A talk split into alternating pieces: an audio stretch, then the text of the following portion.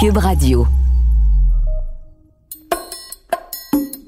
Il y a une activité qui a été faite, je me souviens, là, c'était au Reine-Élisabeth pour justement connaître et rencontrer, si on veut, ces, les gens de ce cabinet-là. C'est là vraiment que j'ai réalisé que ma couleur de peau pouvait rendre certaines personnes inconfortables. Tu t'es dit donc, ces gens-là peuvent me discriminer à cause de ma couleur de peau. Donc, qu'est-ce que tu as changé? Je m'appelle Léa Streliski, je suis humoriste, chroniqueuse, auteure et la mère de trois merveilleux enfants que j'ai fait moi-même avec l'aide accessoire de quelqu'un d'autre. Et qui dit mère dit forcément inquiétude. Mais dans quel monde vivront demain nos enfants? On s'en va vers où là exactement? Pour calmer mes préoccupations sur l'environnement, les enjeux sociaux de diversité, la sécurité alimentaire, ben moi j'aime me renseigner, poser des questions, rencontrer ceux qui font partie de la solution. Alors c'est ça ce balado, c'est calmer mon cerveau de mère et partir dans les questions de fond.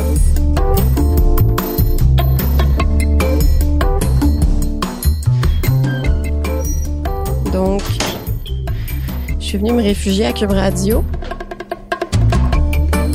Cube Radio, c'est au centre-ville de Montréal. C'est dans l'ancien immeuble de Archambault pour ceux qui ont plus que 25 ans, comme moi, par exemple.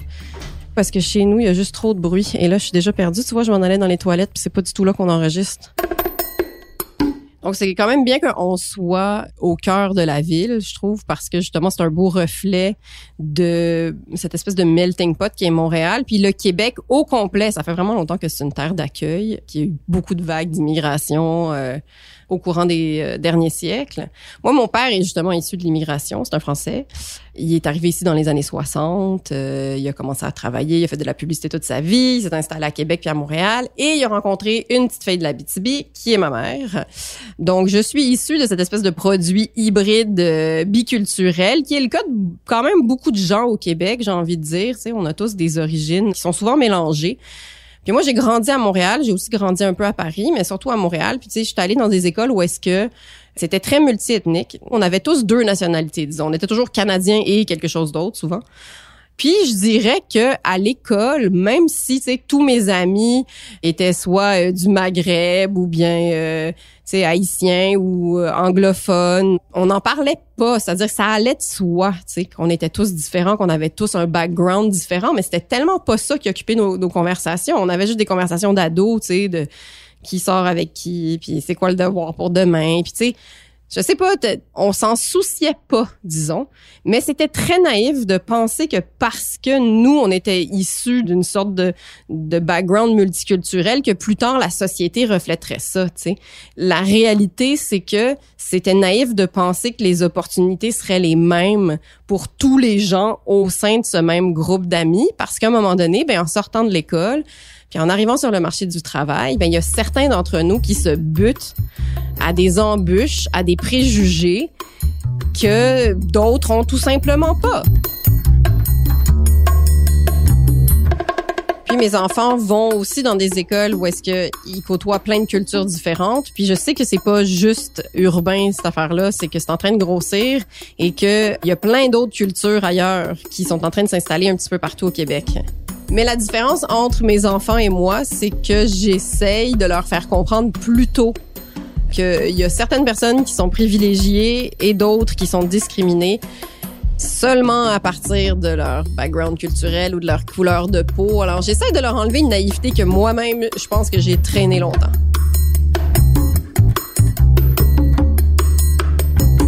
Je m'en vais rencontrer Winston Chan. Alors Winston, il est propriétaire d'une clinique de santé. Il a sa clinique de santé. On est de la même génération. On est tous les deux nés à Montréal. Et il a fait le même genre d'école privée que mes parents avaient choisi pour moi. Mon père, comme je disais, est aussi un immigrant. Il a marié quelqu'un d'ici. Mais je suis blanche et Winston, lui, est d'origine chinoise. Donc, ses parents aussi ont immigré ici, sont venus de la Chine. Et puis, même si, évidemment, on n'a pas exactement les mêmes histoires, on a quand même pas mal de choses en commun. Tu sais, euh, moi, je suis travailleuse autonome, donc entrepreneur depuis 20 ans. Lui aussi est entrepreneur. Et il va me raconter son parcours parce que là où nos chemins bifurquent, c'est que moi, dans ma carrière, on ne m'a jamais une seule fois parlé de la couleur de ma peau. puis très, très rarement de mes origines. Alors que Winston, de ce que j'en comprends, lui, n'a pas eu la même chance. On débat beaucoup en ce moment, peut-être même trop, sur la fameuse expression racisme systémique. Et je trouve ça important, au-delà du mot, de la théorie, de rencontrer des gens qui sont victimes de cette discrimination, quel que soit le nom que vous voulez lui donner, pour juste prendre plus conscience de cette réalité, tu sais, des cas, des anecdotes, euh, du quotidien, des gens issus de milieux culturels différents qui se partent en affaires. J'aimerais ça juste comprendre concrètement, là, c'est quoi les portes qui aujourd'hui ne s'ouvrent pas encore naturellement? Puis je pense que Winston, à ce sujet, a long à m'en raconter. C'est parti! Une belle auto toute propre. Mon café. Euh, attends, là, je sais pas où est-ce qu'on s'en va, par exemple. 850 Fleury Ouest. Est. Ah, Fleury, Fleury. Hey, moi, je pensais où on s'en va là. Donc, ce que j'ai compris de Winston Chan, c'est que c'est un Montréalais de 41 ans. Il est né ici. Ses parents sont chinois, donc ils ont immigré. Il est donc la deuxième génération. Ben, ce qui pique ma curiosité, c'est ça, c'est que j'ai... Euh, Attends, là, je suis en train de me planter deux secondes. Donc, ce qui pique le plus ma curiosité en rencontrant quelqu'un comme Winston, c'est que c'est ça, c'est que j'ai envie de ressentir, de passer de la théorie à la pratique.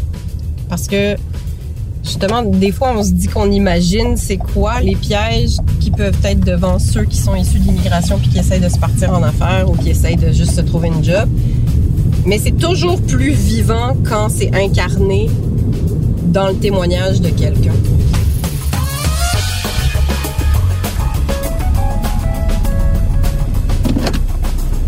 Antique aussi, c'est le fun.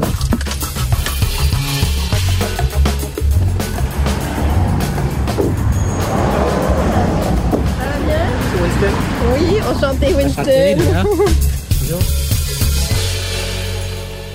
Je voulais te rencontrer. On se tutoie hein, pour les besoins de la cause, même si on s'est jamais rencontrés. Ouais. Mais euh, c'est ça, moi je tutoie le monde parce qu'on est Mais tous je, des je égaux. dois avouer que j'ai une confidence. Je te suis sur Twitter. Ah, donc toi aussi tu me tutoies dans ta tête déjà. Oui, exactement. C'est comme ça qu'on se connaissait. là. Parfait, merveilleux. Je voulais rencontrer quelqu'un qui peut me faire un témoignage, en fait, des embûches que ça peut être de ne pas s'appeler Mario Tremblay, par exemple, et de se partir en affaires. Donc, si on prend ton parcours, OK? C'est quoi la première fois, par exemple, que tu as eu l'impression qu'on te traitait comme quelqu'un de différent? Ben, je dirais que euh, depuis le début, depuis la cour d'école, j'étais à l'école Saint-Enfant Jésus, dans le quartier portugais, euh, dans le, sur le plateau. Et Ouais. j- Et, jusqu'à l'âge de 9 ans, j'ai déménagé euh, dans le Cour des Neiges avec ma famille. Là, c'est un quartier très multiethnique. Là, c'est sûr qu'on est différent. Personnellement, quand j'ai grandi, dans mon enfance, là, mon père avait perdu son emploi. Puis ma mère, elle a dû passer son propre entreprise. OK. Donc, il a vendu la maison OK. sur le plateau pour s'installer sur Banco des Neiges. Elle a ouvert un, un laboratoire médical. Donc, elle a vu beaucoup d'embûches. Donc, c'est encore plus difficile pour une femme issue des communautés culturelles euh, passer en affaires. Je voyais, c'est- les gens ne le prenaient pas au sérieux, les clients ne le prenaient pas au sérieux, les fournisseurs ne le prenaient pas au sérieux. Donc, c'est ça les embûches concrètes. Là. Concrètement, c'est que dans ton quotidien, chaque fois que tu dois faire un téléphone, chaque fois que tu dois parler à un fournisseur, chaque fois que tu dois mettre de l'eau au moulin de ton entreprise, dans le Ouais, fond, ou de- de- demander de l'aide, d'avoir un Demander de service l'aide. d'accompagnement quand tu postules pour un concours d'entrepreneuriat. Donc, c'était difficile aussi, pas seulement au niveau, oui, la, la discrimination, mais aussi c'était difficile pour un, entrepreneur de, démarrer son entreprise puis de bâtir une clientèle. Puis ça, ça m'a sensibilisé. Je veux dire que c'était vraiment c'était difficile. Puis après ça, ben, je me suis dit, ben, je vais aller, euh, c'est une profession, j'ai pas besoin de me fier ou j'ai besoin d'être, d'être engagé. Donc, c'est pour ça que je suis devenu chiropraticien, parce que je peux faire mes choses à ma façon, là, donc tu avais l'impression quelque part que ça te libérerait aussi de cette discrimination-là, parce qu'à partir du moment que tu es ton propre boss, tu te dis, moi, je vais faire les choses autrement, puis je vais me partir en affaires. J'ai pas à dépendre de quelqu'un d'autre. J'ai pas à dépendre de quelqu'un d'autre que- et du regard des autres. Sauf que les embûches sont quand même là. Oui, cause- c'est- d'autres types d'embûches. Ouais, c'est d'autres types Euh, d'embûches. donc, c'est sûr que euh, je parle québécois, ça a beaucoup aidé.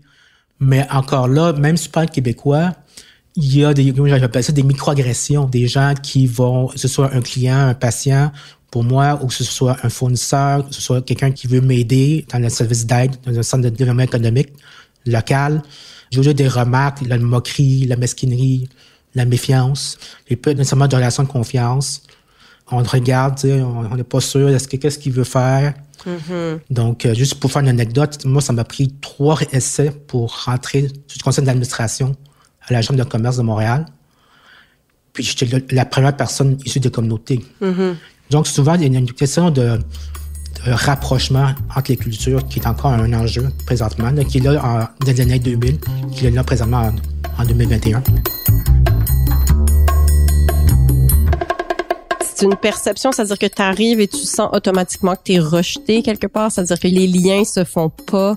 Tu as l'impression que c'est comme une barrière qu'il faut que tu enjambes, puis tu le vois tout de suite que les gens t'abordent pas ou bien qu'ils t'adressent pas la parole ou tu sais comment humainement tu le ah, ressens. Ça va, euh, ça va du premier courriel qu'il voit ton nom, c'est sûr qu'il ne répond pas jusqu'à face à face, tu peux le voir le non verbal. Puis les autres personnes qui issues des communautés culturelles ou des communautés de visite peuvent voir, euh, si c'est quelqu'un qui est un, Français ou un Roumain, juste avec l'accent, dès qu'il ouvre la bouche, c'est sûr que ça va... Tu, sais, tu vois le non-verbal. Puis la même chose aussi, quelqu'un de couleur, c'est encore facile. C'est autre chose. Donc, c'est un réseautage, en premier contact, on peut le voir, on peut le sentir.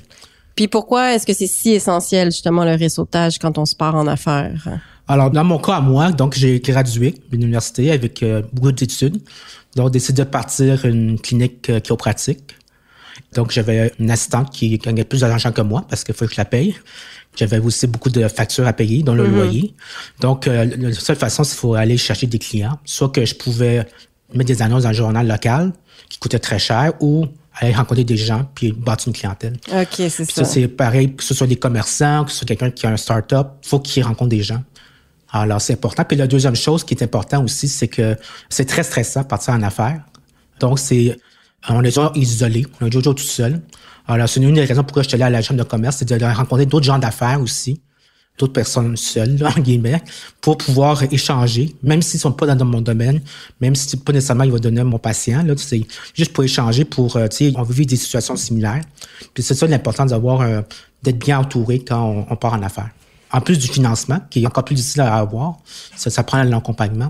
Donc ça, c'est les défis qui vivent euh, les entrepreneurs de, de nos jours.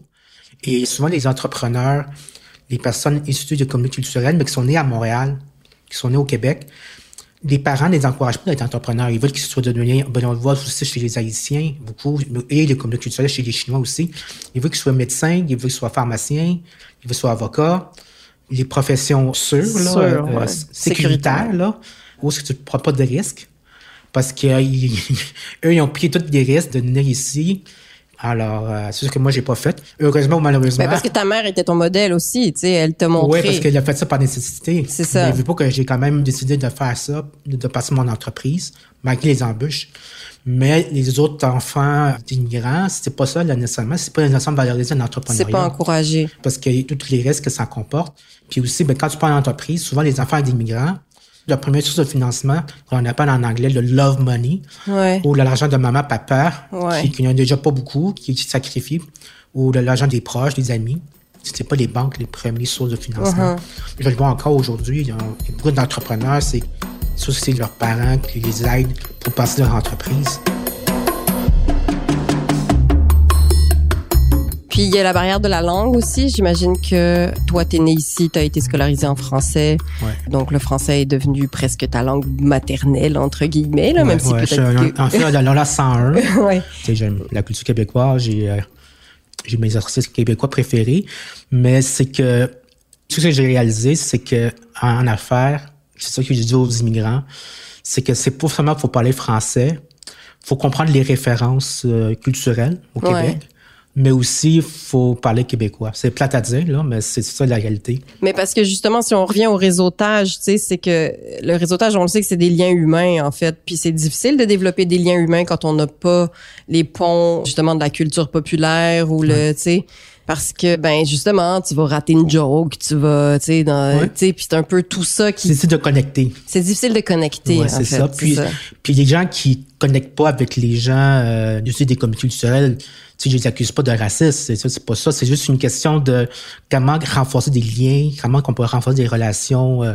interculturel. C'est, c'est, comment se rapprocher? Mais donc, tu leur dis quoi? Tu leur dis, c'est important de regarder, tu sais, d'écouter de la musique québécoise, de regarder des films. Ben, j'ai fait lire le livre Le Code du Québec, là, de Jean-Marc Léger. Ouais.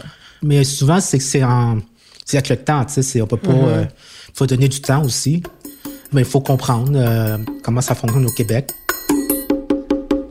Puis qu'est-ce qui manque comme ressources? Qu'est-ce qui t'a manqué, toi? Parce que justement, euh, quand t'as gradué, le lendemain, t'as ouvert ta clinique, tu voulais te partir en affaires. Qu'est-ce qui manquait puis qui manque encore comme ressources? C'est euh, une place où ce que tu peux aller, regarde, euh, aller à une place, que ce soit un incubateur ou... puis juste rentrer là, puis dire, regarde, je pars en affaires, qu'est-ce que je dois faire? Tu quelqu'un à qui parler. Mhm. Puis après ça, quelqu'un qui peut t'aider ou dire ah ben faut avoir telle personne, faut avoir telle personne. Puis moi, je reçois toujours des messages euh, sur les médias sociaux des gens que je connais pas partout qui disent ah j'ai entendu parler que tu aidé telle personne. Donc c'est vraiment un esprit de communauté, tu sais, d'entraide en entrepreneur, puis se sentir euh, accueilli. C'est comme c'est vraiment l'esprit d'accueil de Donc, en entrepreneuriat qu'il faut.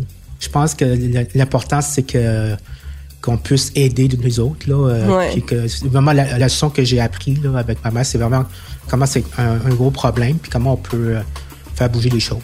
Ben, merci beaucoup, Winston. Vraiment, euh, ça a été un plaisir. j'ai appris plein de choses. Ça m'apprend la résilience aussi.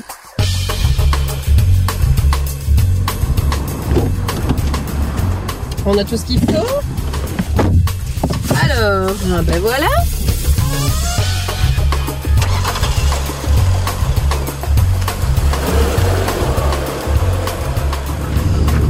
On sort de chez Winston, euh, qui nous a euh, gentiment accueillis dans sa clinique. Et j'ai envie de rencontrer quelqu'un qui est vraiment dans le quotidien de ces embûches-là. Les embûches des entrepreneurs qui font partie des communautés culturelles ou bien qui sont issus de l'immigration. Qu'est-ce qu'on peut faire pour aider ces gens-là? Puis, euh, qu'est-ce qu'on comprend mal? J'essaie de voir qu'est-ce que je comprends mal.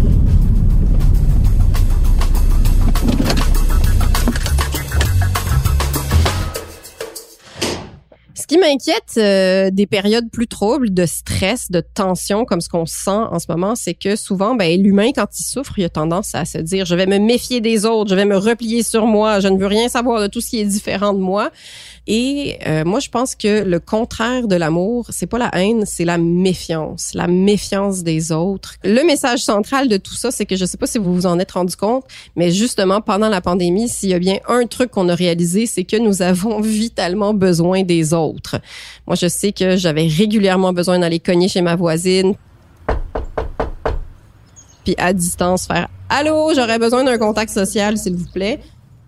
Puis c'est pour ça que ça me rassure de parler à des gens comme Winston, parce que c'est peut-être une évidence, mais chaque fois que tu écoutes le parcours de quelqu'un qui a pas la même vie que toi, qui te ressemble pas, qui a pas la même couleur de peau, qui est pas issu du même background, mais les grandes lignes qui se dessinent sont bien plus semblables qu'on le prétend presque à chaque fois, tu sais. Puis tu peux toujours apprendre quelque chose. Puis une fois que tu as compris qu'au fond, ben on est tous les mêmes, ben tu te méfies moins des autres, tu deviens curieux, puis même des fois, ben tu te fais des amis. Puis ça, des amis, c'est le fun. Et s'il y a bien quelqu'un qui a compris ça, que si tu veux grandir dans la vie, tu as besoin des autres, ben, je pense que c'est Louis-Edgar Jean-François. Lui est à la tête du groupe 3737, euh, qui est un organisme dans le quartier Saint-Michel qui regroupe plein d'entrepreneurs de la communauté noire et issus de d'autres diversités pour qu'ils bâtissent un réseau et fassent des affaires ensemble. Alors, on va comprendre concrètement c'est quoi les actions qui font que ce quartier-là est en train de changer.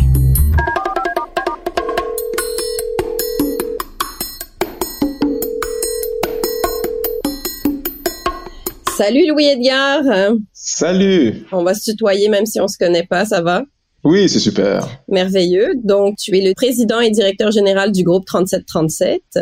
Exact. Qui est un groupe qui aide les entrepreneurs qui sont issus de l'immigration et de la diversité. Et donc, de ce que je comprends, c'est que vous tissez une sorte de réseau, un écosystème entre ces entrepreneurs, c'est ça, et vous aidez aussi à pallier aux diverses euh, embûches et aux défis que peuvent rencontrer des gens qui sont issus de la diversité ou de l'immigration à se partir en affaires. Est-ce que c'est ça? Oui, c'est bien résumé. Écoute, ce que je rajouterais, c'est sûr, c'est un écosystème d'entrepreneurs, mais c'est un écosystème entrepreneurial qui fait agir également des organismes publics, privés, pour nous aider justement à développer puis à accompagner les entrepreneurs. Donc, euh, c'est un écosystème qui est plus large que seulement les entrepreneurs. On a des partenaires qui travaillent avec nous dans le support entrepreneurial. Et donc, concrètement, si on rembobine, de ce que je comprends, toi, à la base, tu étais un des entrepreneurs qui faisait partie du groupe 3737 et puis petit à petit, tu as gravi les échelons et puis maintenant, euh, tu es le directeur, c'est ça? oui, exact. Dans le fond, je dirais que quand l'idée était venue des cofondateurs de créer cet écosystème-là, euh, ils m'ont approché. Bon, je suis CPA de formation, donc comptable. Mm-hmm. Puis en tant que comptable, à l'époque, j'avais ma boîte en comptabilité et services juridiques et ils m'ont demandé, en tant que comptable, est-ce que ça m'intéressait de venir m'installer dans cet écosystème-là? Ce que j'ai accepté. Dans le fond, j'avais pignon sur rue dans centre-ville de Montréal. Puis, euh, ben, par la suite, quand ils m'ont proposé de venir dans le quartier Saint-Michel, euh, moi, un petit gars de Montréal-Nord juste à côté, je me suis dit, ben, pourquoi pas? Euh, je trouvais qu'il y avait de belles opportunités, mais surtout, ce qui était intéressant pour moi à l'époque, pour ma boîte, c'est que en rentrant dans cet écosystème-là, je devenais le comptable des 30 entreprises qui avaient décidé de joindre cet écosystème-là au début. Donc, euh, pour ma boîte, ça a eu un, impact quand même euh, intéressant. 30 nouveaux clients tout de suite, avec ma clientèle existante. Et en plus, j'ai pu développer de la clientèle dans l'est de la ville. Mm-hmm. Donc, euh, ça a propulsé ma boîte dès le départ. Donc, donc oui, je suis, si on veut, un bébé 3737 qui a vraiment vécu là, de façon pratico-pratique l'impact et puis la, la synergie qui existait dans l'écosystème du groupe 3737. Donc, toi, tu es issu aussi de cette expérience-là et donc tu es la preuve que j'imagine que tu as des portes aussi qui t'ont été fermées. je me souviens à l'époque, euh, bon, j'avais des, quand même des bonnes notes à, l'école, puis je me disais, ben, écoute, moi, je veux viser, euh, il y avait un cabinet en particulier, je vais pas le nommer, mais un cabinet en particulier que je voulais viser, que je voulais absolument travailler là. Puis, il y a une activité qui a été faite, c'était au Reine-Élisabeth, pour justement connaître et rencontrer, si on veut, ces, les gens de ce cabinet-là. Ça a été un élément, je dirais, qui a été un peu euh, plus difficile à, cette époque. C'est là vraiment que j'ai réalisé que ma couleur de peau pouvait rendre certaines personnes inconfortables. J'ai été voir un associé de ce cabinet en particulier et puis dans une optique de, OK, me faire connaître, me faire vendre, puis qu'il puisse essayer d'établir un relationnel. Et tout de suite, cet associé, on, le voyait le malaise, on voyait qu'il euh, ne voulait absolument pas me parler. Je lui parlais là pendant peut-être cinq minutes. Il regardait en haut, il regardait en bas, puis il cherchait la, la meilleure façon de, de, de s'esquiver, euh, de se débarrasser de moi. J'ai été voir un deuxième associé de ce même cabinet-là, même réaction. C'est comme si que je dérangeais la personne. Puis je dirais que ça a été, je suis revenu à la maison le soir en pleurs. Euh, ma femme actuelle, ma blonde de l'époque, je suis en pleurs. Puis c'est là que j'ai réalisé vraiment que, ok, peut-être que la différence euh, physique pouvait avoir un impact. C'est vraiment la première fois que je l'ai réalisé. Le lendemain, j'ai complètement changé mon approche et vraiment, j'ai été dans une approche où ce que peut-être ma couleur de peau pouvait rendre certaines personnes inconfortables. Faire une histoire courte, en bout de ligne, en changeant cette approche-là, j'ai créé des relationnels d'une façon différente et j'ai pu avoir quatre offres de stage, dont deux dans de, des euh, qu'on appelait les grands cabinets à l'époque. Donc j'ai pu avoir un stage chez Deloitte, Deloitte et Touche, qui m'a accepté. Puis je me souviens là sur 1100 employés, euh, j'étais le seul noir dans le bureau de Montréal. Donc, euh, donc encore une fois là, donc là l'aspect victimisation, l'idée ce qui est important, c'est vraiment d'être sûr de ne pas agir comme victime et de continuer de pousser parce que je voulais être comptable. J'adorais la comptabilité. Et si on parle de Saint-Michel, comment est-ce que tu as vu que le quartier a changé à cause des diverses initiatives de groupe 3737? Ben, dans un premier temps, quand on est arrivé dans le quartier, on est au 3737 Crémazie. C'est un gros building vitré. Donc, si vous demandez d'où vient le mot groupe 3737, ça vient de l'adresse. Exactement, l'adresse civique. Donc, on est dans un immeuble à 12 étages et nous sommes les premiers à être arrivés dans cet immeuble-là. On a été très, très, on a été confiants qu'on était capable de créer quelque chose, de commencer quelque chose et de commencer à changer les mentalités dans le quartier. Et ben oui, comme de fait, un an plus tard, ben là, les étages commençaient tranquillement à se remplir. Donc là, déjà là, simplement à l'intérieur de l'immeuble, il y a déjà eu un, un, élément de changement où ce qu'il y a une plus grande confiance qui a été faite à cause que ben, un a ouvert le terrain, puis d'autres ont suivi. Ensuite, c'est dans le coin. À l'époque, il n'y avait pas de condo. C'est vraiment, il y avait beaucoup des garages, il y avait euh, des terrains euh, vides, il y avait des maisons un peu plus, peu plus anciennes.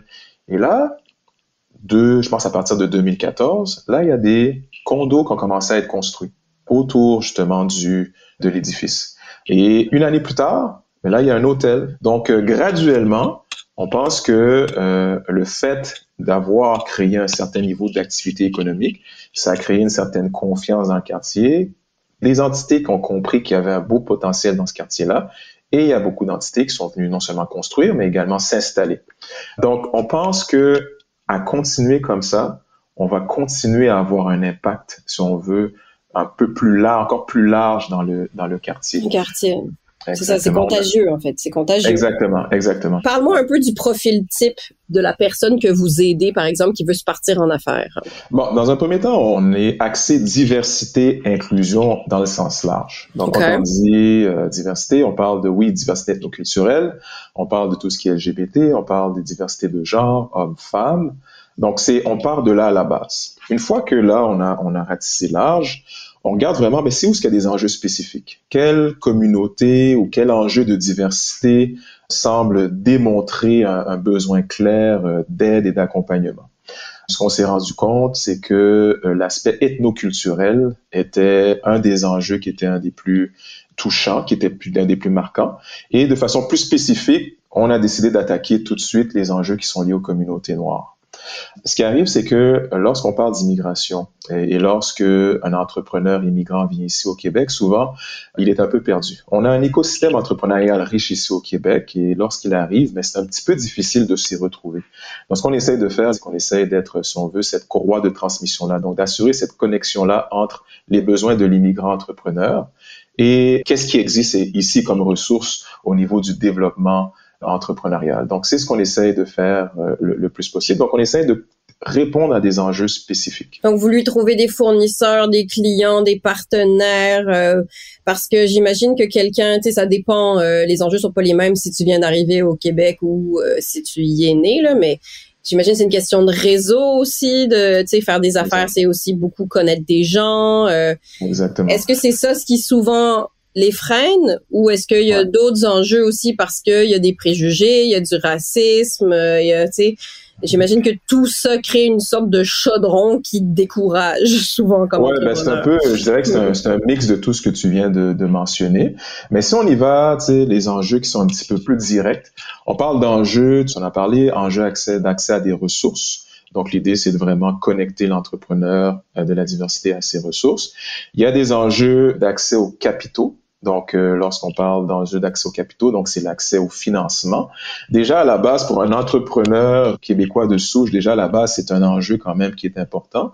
Euh, imagine pour quelqu'un issu de la diversité, issu des communautés noires. Donc, notre idée, c'est vraiment de voir comment qu'on peut essayer d'aider le plus possible pour répondre à cet enjeu-là qui est criant pour l'entrepreneur à la base, encore plus fort du côté de l'entrepreneur de la diversité. Et ensuite, on parle d'enjeux à des réseaux. Donc, l'enjeu à des réseaux. Donc, comme je disais un petit peu plus tôt, l'idée, c'est quoi? C'est vraiment qu'on fasse en sorte que l'écosystème entrepreneurial puisse connaître ces entrepreneurs, de connaître et de comprendre, si on veut, leur réalité, non seulement d'entrepreneurs, mais aussi de personnes racisées, de personnes issues d'une communauté qui est différente que la communauté d'accueil. Mais comme par exemple, je veux me partir un magasin, ok? Euh, je suis migrant ou pas, je veux me partir un magasin, euh, j'ai une idée d'un concept store que je voudrais euh, ouvrir. Puis ça fait plusieurs fois que je cogne à des portes puis ça marche pas. Donc moi je viens voir groupe 3737 et là, donc, j'ai accès à quoi? C'est-à-dire, comment est-ce que tu m'aides concrètement avec cet écosystème? Bon, ben, dans un premier temps, on regarde avec l'entrepreneur à quel stade entrepreneurial est-ce qu'il est rendu. On a neuf programmes d'accompagnement au niveau du groupe 3737. Fait que ce qu'on fait, c'est qu'on regarde quel programme serait le plus adapté. Et en fonction de ce programme-là, on regarde c'est lequel de nos partenaires qui pourrait le mieux travailler, mieux synergiser et mieux aider, si on veut, cet entrepreneur-là.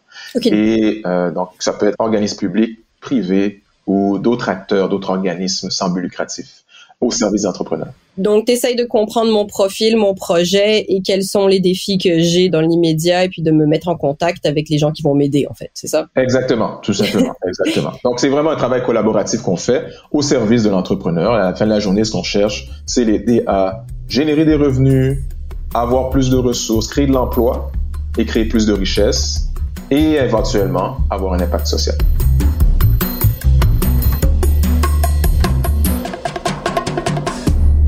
En affaires, il y a quand même beaucoup de compétition. c'est une mentalité là, de je vais devenir plus gros que mon concurrent.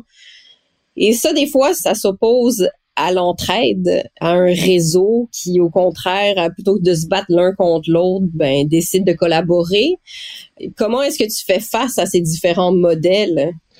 Ben, je pense que, ce qui est important là, c'est le, mot que tu as dit, le mot clé, c'est le mot collaboration. Euh, le groupe 3737, dans le travail qu'on fait, on n'a aucunement la prétention de pouvoir faire ce travail seul.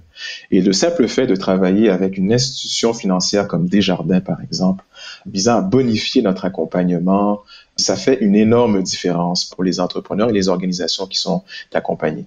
De travailler avec le gouvernement également, que ce soit le gouvernement provincial ou le gouvernement fédéral, dans des mesures concrètes pour aider les entrepreneurs. Pour nous, encore une fois, là, ça fait toute la différence. Donc, euh, moi, je pense que concrètement parlant, c'est impossible, je pense, c'est mon opinion personnelle, je pense que c'est impossible de faire ce travail à grande échelle sans travailler avec des partenaires. Euh, il y a des partenaires qui sont beaucoup plus près, des partenaires qui sont un petit peu plus éloignés, mais c'est impossible de faire ce travail sans des partenaires dédiés avec justement ce désir et cette volonté de supporter puis d'aider les entrepreneurs. Donc, euh, donc voilà, ça peut pas fonctionner sans mettre en place une collaboration forte. C'est ça, c'est la force du réseau en fait. On finit par apprendre ça que tu peux pas y arriver tout seul. Tu as besoin de cette force du réseau. Tout à fait. L'entrepreneur, c'est ça. L'entrepreneur ne peut pas y arriver tout seul. On essaye de lui inculquer ça, qu'il faut qu'il sache que un, il n'est pas seul, puis que deux, il a besoin d'aide, il a besoin de synergiser avec les différents acteurs. Et le groupe 3737, c'est la même chose. C'est comme l'entrepreneur, pas capable. On ne peut pas faire ce travail tout seul. Il faut qu'on travaille et qu'on collabore avec différents acteurs synergiques. Mais moi, je te dirais que même juste comme maman, j'ai du mal à apprendre ça, que je peux pas tout faire toute seule. Mais merci beaucoup, Louis Edgar. Ça m'a fait plaisir euh, de faire cette rencontre ce matin et puis à la prochaine. Merci, c'est très apprécié puis au plaisir. À la prochaine. Bye. Bye bye.